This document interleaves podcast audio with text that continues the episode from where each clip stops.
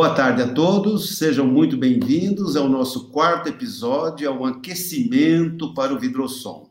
Para quem não conhece, o Vidrosom, quem está na telinha aí, o seu Matar, é um dos co-criadores. Eu tenho um respeito muito grande, um prazer assim de estar com você aqui, viu? Um grande abraço para ti. Edson, muito obrigado. E você sabe que foi tudo com uma ideia, com uma conversa e que a gente foi. tem, não sei quantos anos que conseguimos uhum. trazer cada vez mais informação ao setor, que é o objetivo de todos nós. Né? A gente, quando a gente sempre fala quando, da acústica, né? acústica é algo que todo mundo deseja, não sabe como ter, mas quando a gente consegue mostrar, fica muito feliz e fala: Puxa, é. não sabia que era tão fácil, tão barato e tão próximo de mim. É isso aí. Vamos para o 13 terceiro ano, Albert, só para você ter uma ideia. E tem uma premiação no Vidrosom, a gente dá para crianças do, dos 7 a 10 anos de idade um, um, prêmio. E nós trouxemos nesse último, 10 anos depois, um menino para dar um presente para o Matar. Quase, quase matamos ele do coração. Imagina muito um legal. 7, hoje com 17 anos. Né? Foi muito legal. Né? E era sempre, né, Edson, alguma coisa para ele trabalhar, né? É um computador, alguma coisa para realmente ajudar na formação dele, quando, quando a gente pensava que computador era uma coisa muito mais inacessível do que é hoje, né? Sim, sim. Naquela época, imagina, 13 anos atrás, um menino ganhar um notebook, um menino com 8, 9 anos, né? E, e Albert, eu fiquei bastante é, feliz também de ver, eu pude entrar agora no teu site, eu fiquei fascinado. Viu? O Albert, além de arquiteto, né, é formado na, na a, a URGS, Universidade Federal Isso, do Rio Grande do Sul. E eu tenho uma grande amiga, estava comentando com ele, a Maria Fernanda, que é fantástica, uma pesquisadora de acústica, ela é responsável pelo laboratório, tem coisas de campo matar assim fantásticas, entendeu? De, de, de você falar, puxa vida, pelo menos tem a comprovação científica do que nós estamos falando, né? E o que me fascinou foi aquilo que você fala lá, cubo verde, cubo projeto, cubo arquitetura. Eu queria depois que você falasse um pouquinho sobre isso. E ele participou, Matar, de três prêmios Sangoban. Foi, ganhou dois, Olha, foi finalista muito... no último. E o Bizelli, o arquiteto Bizelli, me chamou a atenção de um trabalho dele, que é térmico com ventilação natural, muito fascinante. Grelhas no piso e janelas bem altas. E eu passei para ele o desafio de fazer isso com conforto acústico, que é o futuro. O futuro da janela acústica ela vai ter que isolar e ventilar. Então, quer dizer, tá aí para você, Albert, esse desafio, tá? E a Mônica, Mônica, você também é uma guerreira, né? Eu acompanho você, já veio de grandes empresas, né? Quanto tempo já de Sebras? Eu tô dois anos na Sebras.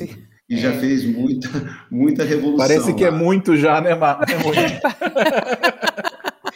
Todo mundo pensa, fala, é. nossa, você está tanto tempo. Mas dentro do segmento da construção civil, eu tenho 20 anos, viu, Edson? Caramba. Olha aqui, já dedurando, né? A gente já começa já, a já se, entregou, Já se entregou.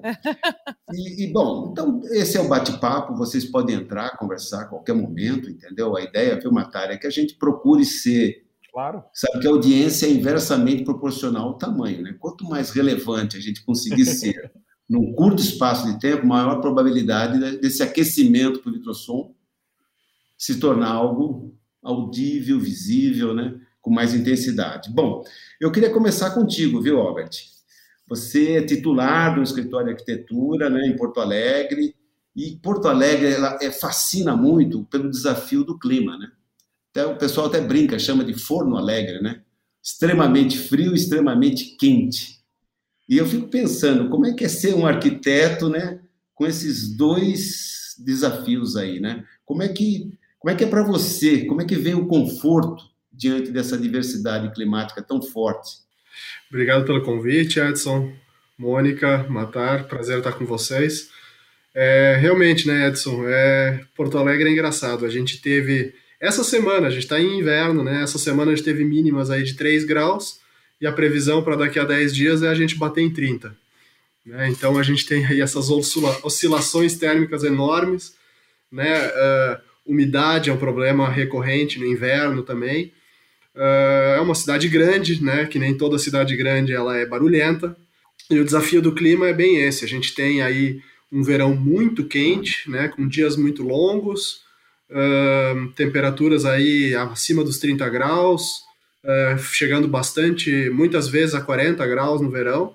Não é tão frio que nem outras regiões do estado, mas a gente chega aí a, a, próximo de zero no inverno, né? Noites muito frias, invernos extremos aí a gente realmente chega a zero, mas oscila aí em temperaturas de 5, né? 8, máximas de 10 durante o dia, né? Isso no, no, no inverno rigoroso. Então tudo isso é um desafio que a gente como, como projetista, né, como arquiteto, tem que, tem que encarar nos nossos projetos. E aí levando em conta todos os aspectos do conforto, né? Seja o conforto é, térmico, né, que é o mais assim é, evidente, digamos assim, que as pessoas atentam mais, mas também lumínico, né, acústico, enfim, é, qualidade do ar, né, tem uma série aí de itens de conforto que a gente sempre tem que levar em consideração. E aí o clima é o, o desafio. Né? E como é que é a participação do vidro nisso? O vidro, o vidro ele é sensível, né? Você tem aquela coisa. Isso acontece muito no, no, no, no projeto corporativo, né? O vidro, ele, você tem, a, você quer o vidro, você quer a luminosidade, você tem que cuidar com ele, né? Porque excesso de luminosidade também é um problema. Não adianta nada eu ter uma fachada completamente vidraçada e ficar ofuscado pelo vidro e ter que fechar a cortina e ligar a luz artificial. Né? Então tem que dosar muito bem o vidro uh, a transparência, a qualidade de um espaço envidraçado, você ter essa visual livre, ela sempre é desejada, né?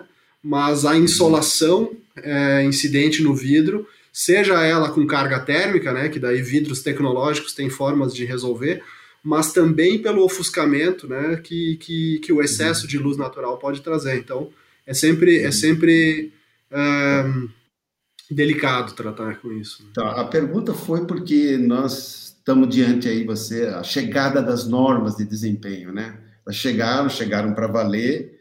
E para você contratante, né, e o consumidor final, eles se sentem atendidos pelas necessidades das normas? Como é que você vê isso? A norma atende a necessidade ou não atende? Como é que é para ti isso aí? Assim, ó, a norma de desempenho é um divisor de águas, né? Embora ela esteja aí a, em vigor já há alguns anos, né? A gente percebe 2013, que é. é, a gente percebe que ela realmente é, pegou no Brasil num, num tempo mais recente, né? Talvez três, quatro anos atrás. E aí, o um, que que acontece? Se você for trabalhar mesmo na, na habitação econômica, na social e tal, você tem que atender a norma, né? Se você começa a subir os padrões, você vai atendendo aí clientes mais exigentes, né, médio padrão, alto padrão, você só atender a norma não é suficiente. Né? Você tem lá uma norma de desempenho que tem requisitos mínimos de desempenho acústico, por exemplo, mas uh, se você fizer um marketing grande em cima do seu desempenho acústico atendendo a norma de desempenho, num cliente exigente ele vai estar insatisfeito com o produto no final, né? Porque o mínimo da norma não quer dizer que seja muito bem atendido, que eu vou ter um ambiente silencioso e tal. Então, uh, uh, o bom da norma é que ela trouxe a discussão, né, inclusive para o cliente, né, cliente, seja ele incorporador ou seja ele cliente final, que é o habitante depois do, do, do apartamento, por exemplo. Mas uh, agora a gente está dosando a qualidade disso, né, o mínimo. O mínimo é suficiente ou já tem que ir para um intermediário, para um superior, ou além do superior, né? Então a, a, norma a norma teve ela é um divisor de águas nesse aspecto, né?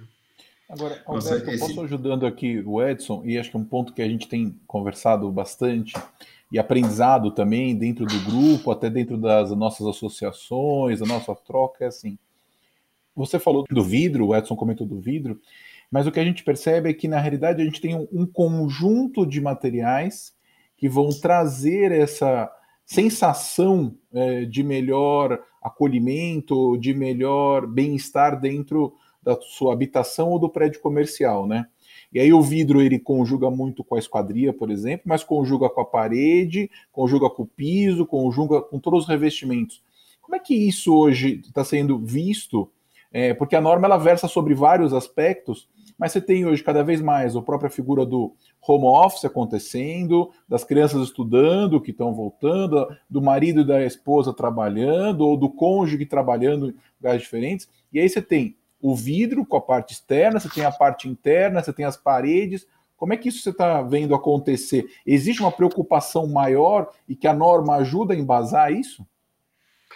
Eu acho que são dois aspectos, uh, Matar. Assim, vocês especialistas em acústica aí vão entender isso melhor do que eu, mas é, a norma ela foca em isolamento acústico.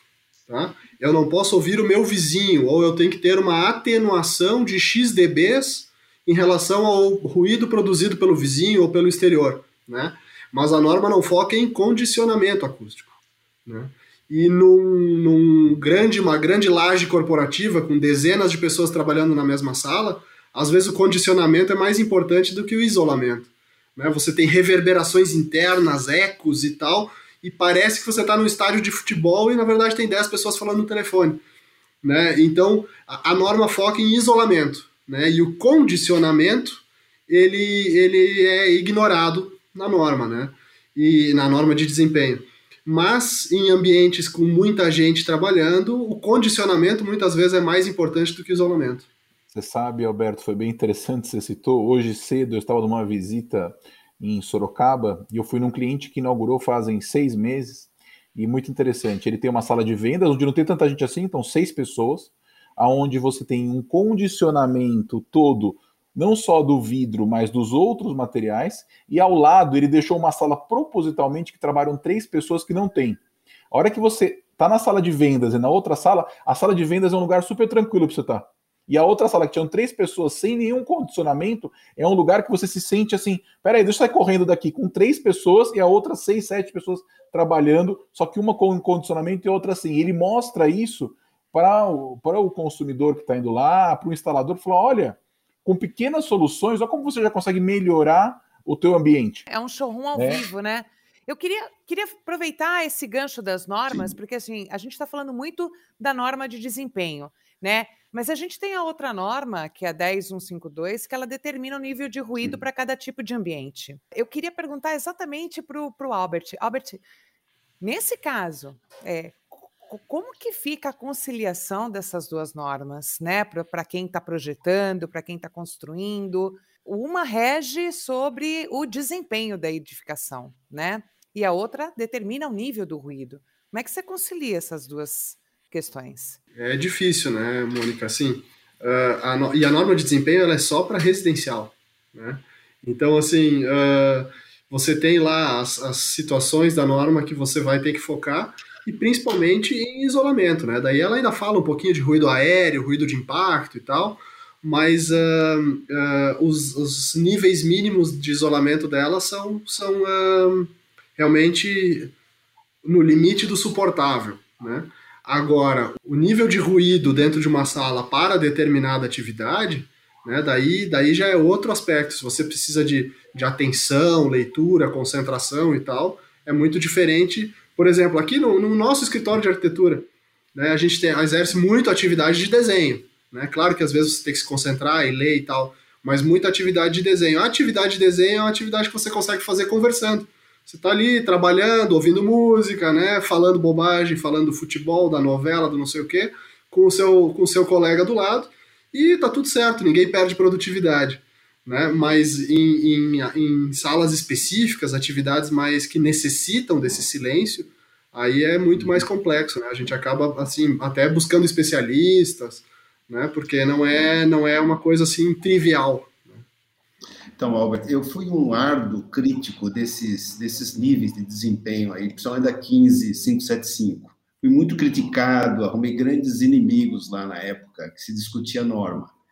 Mas, diante do abismo social que é o Brasil, é o que nós podemos fazer passar, vamos chamar assim, né?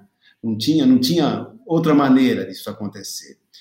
E, e o sonho de todo acústico é que, isso, que essa régua suba até por uma questão de que é óbvio, como você constatou aí nos seus clientes, né? Que o mínimo não atende. Isso é, isso é muito claro, principalmente o ruído de impacto entre laços. O que está lá na norma é, parece uma piada, né? E como que você vê isso, Matar? Como é que ficou esse cenário? Como é que ficou esse mercado de acústica? Você que é diretor de, de um importante segmento aí, que, que pega várias áreas aí. Houve mudanças, não houve? Era o esperado, o segmento soube aproveitar, entre aspas, os benefícios que a norma trouxe? É, Edson, eu acredito, eu acho que o Albert citou uma coisa interessante, né? Você citou, e eu lembro muito, a gente brigava muito na época da norma de desempenho, né?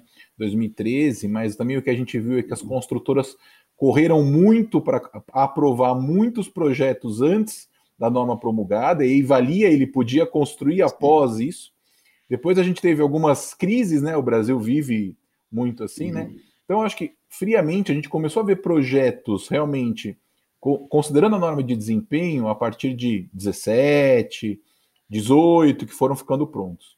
Uhum. Nesses projetos, é, e acho que também coincidiu com o movimento antes da pandemia, vamos lá, da gente ter é, espaços menores muitas vezes, é, de ter habitações ou maiores ou menores, vamos lá, a média ficou, sumiu um pouquinho e voltou agora, acho que o pós-pandemia trouxe isso de volta com a construção civil com muita força, 2020 já deve ter sido um dos melhores anos da construção civil nos últimos anos, em termos de lançamentos, projetos e coisas acontecendo. A gente nunca viu os escritórios, aí o Albert depois pode me corrigir ou não, seja de projeto, seja de consultoria, como trabalharam no ano passado, porque tinha muito negócio acontecendo que estava engavetado, que o pessoal resolveu tirar da gaveta porque viu que tinha um problema de investimento.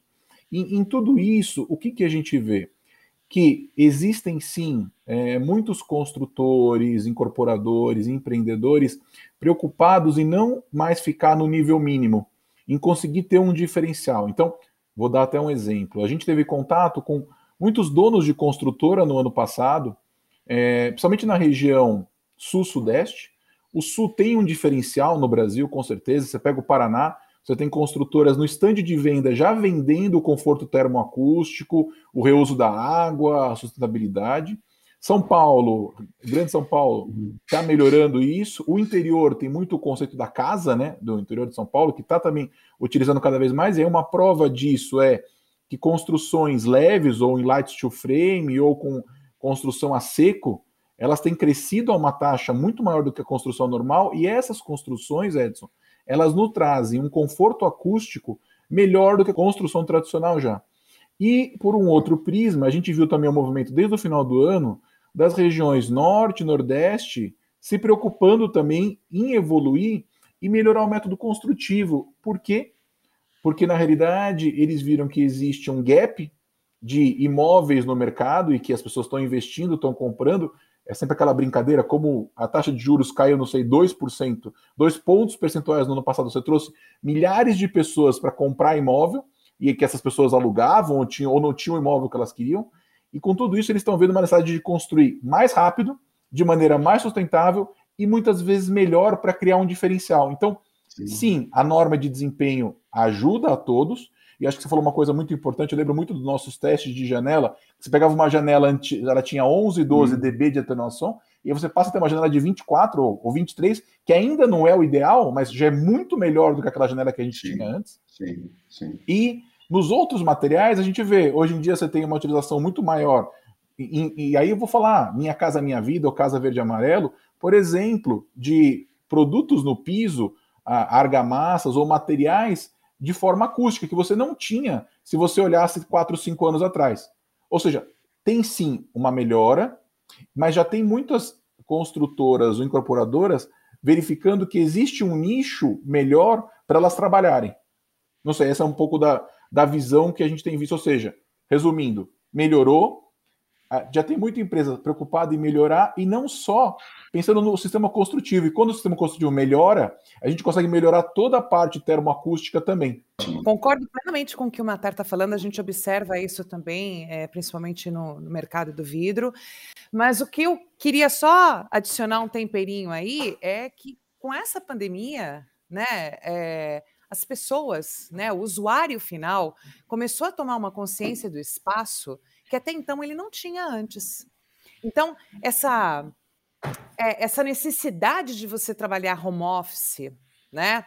As pessoas começaram a tomar uma conscientização é, do seu espaço de trabalho novo, vamos dizer assim, que até então não se tinha. Eu, eu vou dizer para vocês, eu mesma não tinha consciência do volume, por exemplo, de ruídos que eu tinha, que eu tenho que eu tenho dentro de casa e que vem do exterior. E eu acho Sim. que essa nova conscientização, uh, adicionada a, a, uma norma que começa a ser rediscutida, porque ela está em constante discussão, né? Há um grupo de construtoras que agora começam a observar esse novo movimento, que é uma tendência para o Brasil por conta da questão da pandemia, isso começa a mudar o hábito. Né? E essa mudança de hábito é benéfica para nós. Muitas pessoas saíram é, de casa e foram morar ou no interior ou na praia. Sim. E viam também que ela poderia ter uma condição de vida e ela olhava, peraí, o que está tão diferente aqui? É a qualidade, né? As pessoas passaram a ter qualidade de vida e associada ao trabalho. Quando eu volto para a cidade, eu quero ter essa mesma qualidade Sim. de vida. Como isso. é que eu faço para ter isso? Isso, exatamente, Matar. As pessoas ficaram presas em casa e viram como moram mal. Né?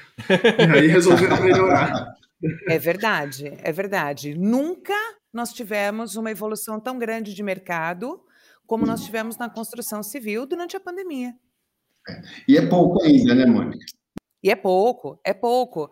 Mas Você sabe é muito que interessante. O, o Marcos Holtz, que é um consultor de acústica, apresentou na nossa última reunião na Proacústica um, um estudo que o, o, ruído passou a ser o segundo, se, se, não, se não me engano, segundo. né, Matar? O segundo mais desejado. Uma pesquisa interessante, viu? Então eu falei, caramba, já é o segundo, conforto acústico, hein? É, Mônica, uma coisa que me chamou muita atenção, nós fizemos no terceiro episódio o Fernando Westphal, que vocês conhecem bem, da Universidade de Santa Catarina, o professor Fernando. Ele fez um estudo muito interessante a respeito do vidro, né, do conforto térmico. E, e uma informação que ele nos deu que nos surpreendeu, para mim pelo menos, que você, uma, uma habitação, viu, Alberto? simples, um apartamento, minha casa, minha vida, que tenha uso de energia para você condicionar, para se climatizar, em seis anos, usando um vidro adequado, você tem o payback, ou seja, você tem o seu custo de volta. E eu pergunto, diante dessa informação, como é que a indústria do vidro ela utiliza, não utiliza, porque eu não vejo ninguém falar disso. Eu costumo dizer que o nosso papel principal é o que a gente vem trabalhando muito e é a educação e a evangelização. Hoje a gente tem a é, é, é a educação do mercado, porque se você parar para pensar, se o consumidor final uh, fosse na hora de comprar um, uma casa ou um apartamento e exigisse que, que tivesse uma condição melhor, uma qualidade melhor, inclusive do vidro que está sendo utilizado, é, muito se mudaria. Mas vamos partir do princípio do meu papel como indústria, né? Que é empurrar exatamente o mercado. Então, respondendo a sua pergunta, sim, a gente tem conhecimento disso, sim, a gente vem utilizando e hoje a gente tem algumas ferramentas que nos auxiliam na simulação tanto de eficiência energética quanto de controle acústico, para mostrar tanto para os consultores, como para arquitetos, como mesmo para construtoras, como funciona uma solução é, quando comparada, e eu estou comparando uh, banana com banana, tá? Eu estou comparando eu mesma, numa condição de um vidro simples, monolítico, 3 milímetros, que é o mais utilizado, versus um vidro metalizado, com proteção solar, e que pode ser uh, laminado com, com PVB, ou ele pode ser insulado. E assim, a gente percebe que as pessoas não conhecem essas soluções. Então, o nosso papel é, viu, Albert? É. Cada vez mais.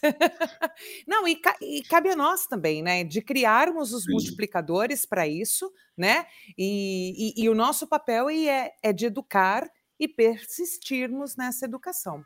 Você sabia disso, Albert? Que em seis, sete anos você pode ter todo o retorno desse investimento num vidro com proteção térmica? Aí é que está o detalhe, Edson. Quem tem o retorno do quê? Né? Pensa no incorporador. Quem tem o incorporador, se ele não coloca isso como valor no produto dele, ele não vende. E aí não importa, entendeu? Ele vai gastar o investimento e o cliente vai ter o payback. Então, se ele não conseguir converter esse investimento dele em valor percebido pelo cliente para que o cliente esteja disposto a pagar por esse investimento, não vale a pena. Né? Então, assim, passa de novo pela educação. Né? A gente tem que. A gente, é, é, todo mundo quer produzir, né? seja o projetista, seja o construtor, produzir o melhor produto possível. Né? Mas vamos buscar a viabilidade financeira disso e, obviamente, que, que buscar também o preço justo disso. Né? E aí passa por elevar a régua do mercado todo.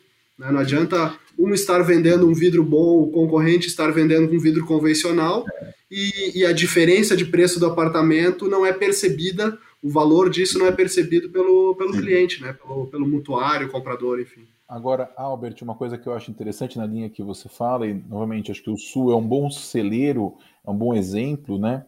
O que eu tenho percebido é que existem algumas construtoras, incorporadoras, fazendo ótimas parcerias com empresas ligadas a soluções cada vez mais sustentáveis e melhores, trazendo isso, e conseguindo garantir um valor tanto de compra quanto de revenda para quem está utilizando isso. Por quê? Porque ela consegue que o mesmo metro quadrado dela tenha um diferencial e ela está usando maiores áreas de iluminação, mas ao mesmo tempo mostrando que essa maior área de iluminação, esse espaço mais aberto, mais é, com mais versatilidade, pode ser térmica e acusticamente melhor. Então, tem alguns exemplos, eu vi já em Curitiba alguns exemplos. Balneário Camboriú, a gente nem fala, eles têm a concorrência do prédio mais alto do, do universo, mas eles também têm um lado de utilizar produtos melhores, de utilizar soluções melhores. Eu, eu sempre conto um case logo no meu começo da, aqui dos produtos para construção, uns dois anos atrás, que eu fui no escritório da FG conversar. E aí a gente foi conversar e eles não usavam, por exemplo, soluções em drywall. Porque ele falava, não, o cara que compra aqui, ele quer pôr uma cozinha e prender na parede. A gente falou, ah, mas tem solução? Tem? Ah, se tem, me fala que eu vou colocar. E foi impressionante. Porque para ele, ele queria usar uma solução melhor térmica acusticamente e muito mais versátil, que quem comprava também aquele apartamento queria pôr a cozinha onde ele quisesse, não onde a construtora queria. E com isso ele conseguiria com um sistema construtivo novo ou mais inovador. E existem soluções. Quando a gente sentou e falou para ele, ele pegou e mudou, e daí para frente ele mudou tudo. Eu acho que a educação está per, tá perfeita, o trabalho de especificação que as empresas e que o mercado faz está perfeito, e tem também, a gente sempre fala muito do próprio instalador, que é uma pessoa que, que é muitas vezes o influenciador daquele pulverizado, e a gente sempre fala, a construção do Brasil, a gente fala das construtoras, dos prédios comerciais, do shopping, dos hospitais, mas o grande mercado é aquele que a, a da autoconstrução, vamos assim dizer, que a pessoa que constrói a casa, que pega o amigo que tem uma empreiteira ou que faz uma reforma, e esse mercado ele é endereçado pelo instalador, que é o grande influenciador, e que é um público que a gente cada vez mais quer chegar e em conjunto com os decisores, seja os projetistas, as construtoras, trazer essa informação cada vez mais para frente também. Educação é tudo, né? A gente já acho que a Mônica foi muito feliz nisso. Agora, Albert, o que me chamou a atenção é que você também é sócio de uma construtora. E aí eu, eu vou te provocar agora. Como é que fica, então, esse, esse desalinhamento entre projeto e execução? Porque você tem uma coisa. E aí? Porque agora o valor agregado, vocês colocam nos seus projetos, não colocam? Como é que é isso?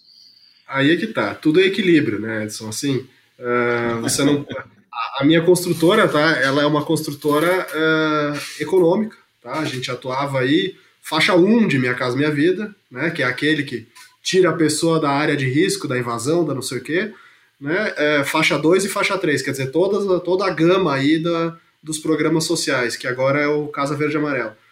E o nosso faixa 1 também tem que passar na norma de desempenho, né? Agora você imagina como é que você faz um apartamento de 45 metros quadrados por 84 mil reais atendendo a, a norma de desempenho. E a gente fez. Né? Uh, só que o seguinte, nas faixas mais altas, nos imóveis de incorporação e tal, aí você já entra um, em ter que vender né, a, o valor agregado. E para você entender agora, a gente vai lançar ainda esse ano um empreendimento aqui na região metropolitana, que vai ser um empreendimento, ele vai ser SBPE, porque porque, enfim, o programa não está sendo reajustado, né? O INCC sobe, a inflação sobe, todos os índices sobem, mas o programa está parado aqui para algumas cidades em 190 mil já há vários anos. Então a gente vai passar um pouquinho dos 190 mil, mas é um empreendimento econômico aí, imóveis em torno de 200, de 200 a 250 mil, e, e vai ser certificado Aqua. Quer dizer, é uma certificação ambiental importante, né? Uh, que dá toda a credibilidade de sustentabilidade, enfim, e no empreendimento econômico, quer dizer, isso é, é existem poucos no Brasil, isso é uma questão assim mais uh, é, piloto, né? Eu sei que a, a, MRV tem um lá que ela fez um piloto, a Tenda tem um lá, né? E agora a gente está entrando com tudo nisso aí. E, e, o projeto é certificável, né? E estamos aí no processo de começar com as auditorias da Vanzolini. Mas então, assim, uh, o que, que a gente percebeu no estudo de mercado disso aí? Uh, um determinado incremento de custo que a certificação traria, a gente teve que levar ao mercado e pesquisar, né? O meu cliente, ele vai perceber esse valor? Ele vai pagar mais por isso? Bom, daí a gente viu lá, uma fatia paga mais por isso, uma fatia não paga mais por isso, mas dá uma preferência, então a gente ganha em velocidade de venda, né? E uma fatia não está nem aí, né? Não quer saber. E dentre dos que pagam mais, será que eles estão preocupados com a certificação ambiental, a, a, a responsabilidade, tudo do empreendimento desse? Ou ele prefere essa diferença, ele prefere que ele ganhe um ar-condicionado, ou que ele ganhe um porcelanato lá ao invés de um piso cerâmico convencional, ou ele uma vaga coberta e tal. Então a gente fez toda a estratificação desse cliente, né? E a gente chegou à conclusão que sim, que, que é, bem, bem vendido existe o público que vai pagar por isso. Né? Ainda não lançamos, vamos lançar no segundo semestre agora, mas uh, estamos otimistas aí de que, de que o incremento de custo ele vai ser em parte pago por clientes que estão dispostos a, a, pagar por isso e em parte por velocidade de venda, redução de juros e, Mas... enfim, todo todo que vem de intangível nisso. Né? Mas, Albert, você sabe que as nossas pesquisas, e aí como material de construção, demonstram que no Brasil, diferente talvez de alguns anos atrás, a gente sim tem uma parcela da população e que normalmente é uma parcela mais jovem ou às vezes recém-casado, que tem uma preocupação com o lado sustentável muito maior e tem uma outra fatia, que é a fatia aí que passou, por exemplo, dos seus 50 anos, que também tem uma preocupação, porque ele está em outra fase, ele já conquistou uma série de coisas com essa parte do sustentável, tanto que, e a gente começa a pegar dados de consumo, o crescimento de produtos saudáveis, uma série de coisas, e quando a gente reverte isso para a construção civil é muito interessante. A gente começou a falar cada vez mais de logística reversa, de sacos reutilizáveis, de sacos que podem virar outras coisas, de embalagens. E isso deu uma, uma movimentada e a gente viu muitas pessoas ou muitos consumidores muito mais interessados do que a gente até achava que ia acontecer.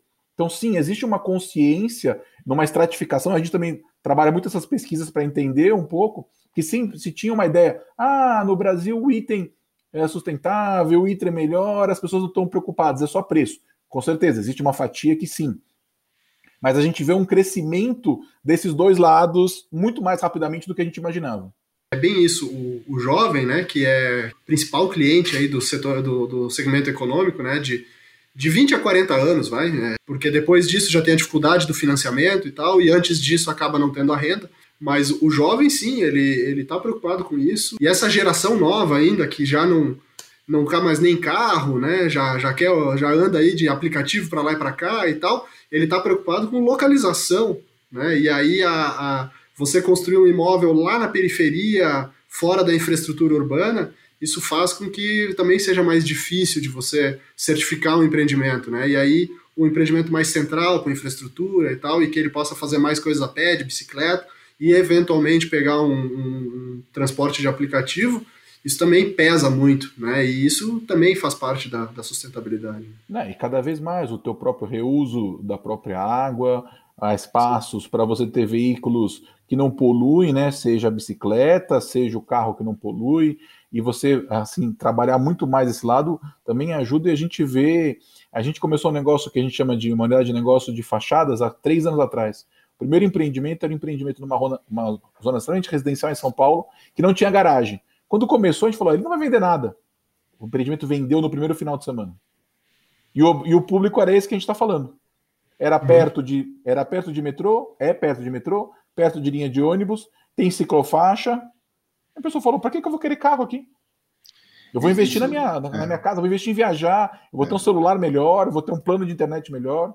É, a cadeia de valor mudou muito, né? E essa conscientização cada vez mais que as pessoas estão tendo com relação a próprio meio ambiente, né, a questão social e sustentável, a gente percebe nitidamente isso sendo transferido né, para os nossos produtos, para, nossas, para as nossas propostas de valor, e cada vez mais a gente vai ter que se reinventar. Não só nós, eu digo, mas toda a cadeia, inclusive o ponto de uhum. venda. Esse é um trabalho que a gente está fazendo muito forte, que é exatamente nesse influenciador que você chama de instalador, que para mim é o ponto de venda, né?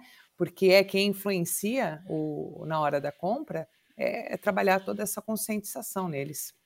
Bacana. Viu, Mônica? A gente Legal. precisa muito desses cases. Nossos internautas, nossos ouvintes, a nossa audiência gosta muito de cases, de situações como essa que você Matar falou, essa própria tua também, Albert, porque isso é que vai nos dar assim, mais conteúdo, que é o que eles querem ouvir, né? Soluções. Quando você vê esses desafios, eu estou louco para ver se teu empreendimento Albert, vai dar certo. Então, Albert, deixa eu te perguntar, diante desse abismo social, eu vi também que você atende contas internacionais. Eu vi que você fez o consulado da Alemanha, né? Você vê que o Edson fez a lição de casa, hein, Albert? Fiz. Pois é.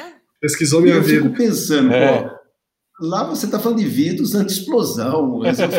Como é que fica você diante do Minha Casa é Minha Vida e de uma conta internacional? Como é que é esse, esse desafio para um escritório que eu fiquei muito eclético, né? A, a gente gosta de projeto, né? A arquitetura é aquela, é aquela, aquela paixão, né? Que você acaba, ou você ama ou odeia, né? Mas um, na prática é o seguinte, são, são situações diferentes, né? Completamente diferentes Uh, enquanto que, que no Minha Casa Minha Vida aí você trabalha com quase que uma industrialização, né? A solução é você briga no centavo, porque aquilo vai ser multiplicado por 100, por 200, por 300, né? Uh, uh, e as soluções elas têm que vir. Eu, eu brinco assim, a, a, gente faz, ao invés da gente fazer é, roupa de alfaiate na, na, no Minha Casa Minha Vida, a gente faz realmente indústria têxtil, né? Que a roupa é padrão né? Porque, porque só assim para parar de pé o custo. E quando que na, na arquitetura mais médio, alto padrão e, e, projetos especiais e tal, você já faz mais serviço de alfaiate, né? Sob medida para o cliente. E no, no, nesses trabalhos internacionais aí tem toda uma questão de, de relacionamento e normativas que a gente não está habituado. Né? Por exemplo, um, um, é, o trabalho internacional aí que você falou, é, é na verdade, o, o, governo alemão é nosso cliente aqui na, na, regional do Consulado de Porto Alegre, né, e eles têm algumas propriedades, umas, uns institutos é, de, de, línguas e culturais e tal, que também pertencem a eles, que precisam de, de manutenção, enfim, que daí isso passa por a gente. Mas um, um consulado tem toda uma questão de segurança que é muito diferente. Né? Você tem... Uh, você tem o PPCI lá, toda a parte de, de controle de incêndio, você tem determinados, determinadas salas que não podem ter um detector de fumaça por medo de espionagem. Sabe? Você tem uma sala de reuniões que tem que ter um vidro escuro, porque existe, né? Isso eles me contando, eventos no mundo todo, e o que vale para um vale para todos os países, né? Mas você tem uma sala de reuniões em alguns lugares que vai ter um drone a 300 metros de distância filmando a sala com uma câmera de alta resolução fazendo leitura labial. Então, opa, espionagem é uma coisa que eu nunca tinha pensado, né? Uh, diferença de pressão no sistema de ar-condicionado para não ter gases invadindo e tal. Então entra toda uma, uma, uma técnica, né? toda uma ciência por trás, e a arquitetura em si ela é simples. Né? Ela é, é uma arquitetura de um prédio de escritórios. No fim das contas, são pessoas trabalhando com mesas, cadeiras, reuniões, telefone, internet, né? mas a, a parte de instalações ela é diferenciada, ela é complexa e, e, é um desafio nesse sentido. Assim, você tem que cada vez né, é, falar com os engenheiros no exterior e tal. Aí a, a, a, pandemia ensinou a gente a ficar fazendo reunião técnica online, né? Então, pelo menos isso, isso não mudou. Se o cara está sentado aqui ou está sentado na Europa, a única diferença é o fuso horário. Mas um, você trata com eles e, e vai, projeto para lá, projeto para cá, e a técnica que é o grande desafio. Né? Bom, eu acho que a gente já. Obrigado, viu, Albert? A gente já pode partir para o final. Eu acho que a gente poderia pedir a todos vocês as suas considerações finais, o que vocês têm a acrescentar, para a gente já partir para o encerramento. Por favor, Mônica. Bem, primeiramente eu quero agradecer é, pelo convite, né? Muito obrigada. É a primeira vez que eu estou participando, então foi uma experiência muito bacana.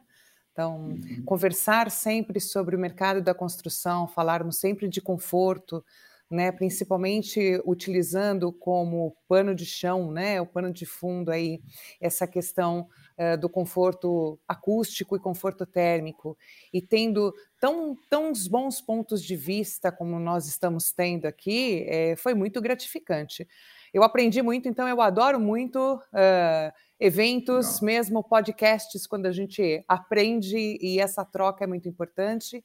Uh, Acho que o mercado tem muito ainda para crescer, então eu vejo uma oportunidade para todos nós, né, é, em, em termos de educação de mercado, como uma grande oportunidade é, para o crescimento, né? Tanto quando, quando eu falo do mercado, eu estou falando de todos os stakeholders que fazem parte é, de, dessa cadeia, né? Então, arquitetos, é, consultores de fachada, construtoras, inclusive o consumidor final e o ponto de venda. Né? A cadeia de fornecimento ela tem que cada vez mais ser atuante e protagonista né, desse, dessa questão da mudança. É, existe uma tendência muito forte, a gente percebe esses grandes movimentos né, da, da população, da consciência sustentável, mas se a gente efetivamente não arregaçar as mangas e botar para fazer, as coisas não acontecem. Então, obrigada pela oportunidade. Uma honra participar aqui com vocês e vamos fazer a diferença, né? Eu tenho um desafio para você, Mônica, para todos Pode nós, falar. eu diria.